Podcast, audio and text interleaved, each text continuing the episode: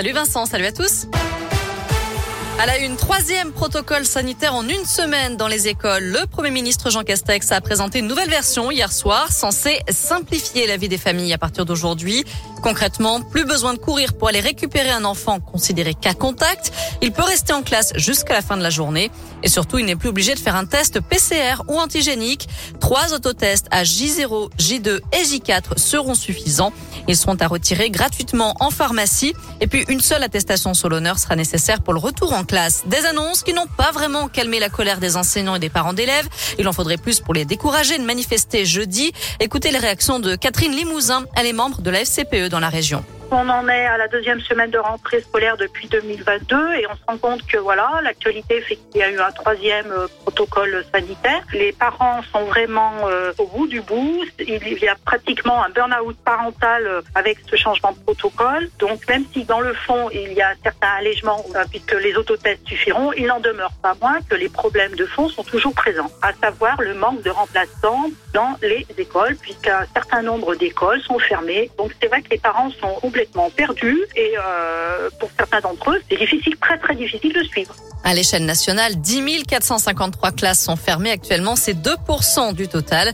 Je rappelle qu'un mouvement de grève est donc prévu jeudi. 75% des enseignants du premier degré devraient suivre le mouvement d'après les syndicats. Autre grève, celle des personnels de santé et de l'action sociale. Ils manifestaient aujourd'hui pour dénoncer une nouvelle fois la dégradation des conditions de travail et le manque d'effectifs. Un rassemblement a eu lieu entre la place Jean Massé et la préfecture du Rhône à Lyon.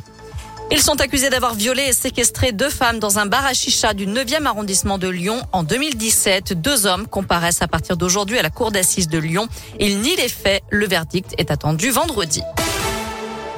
Faut-il rendre à nouveau les parrainages anonymes pour la prochaine présidentielle? C'est la question du jour sur radioscoop.com. C'est aussi ce que proposent Jean-Luc Mélenchon et Éric Zemmour qui n'ont pas encore réuni, selon eux, les 500 parrainages d'élus pour la prochaine présidentielle. Jean Castex réunissait lui aujourd'hui les organisations politiques pour évoquer cette élection, notamment les modalités de vote. Le coup de gueule de l'entreprise Karcher contre les politiciens français. Pas plus tard que la semaine dernière, Valérie Pécresse, la candidate Les Républicains à la présidentielle, a déclaré, je cite, il faut ressortir le Karcher de la cave pour nettoyer les quartiers. Une déclaration qui a bien sûr suscité une vive polémique et qui a ravivé la colère de l'entreprise allemande qui commercialise le fameux nettoyeur haute pression. Elle demande donc aux candidats d'arrêter d'utiliser le nom de sa marque.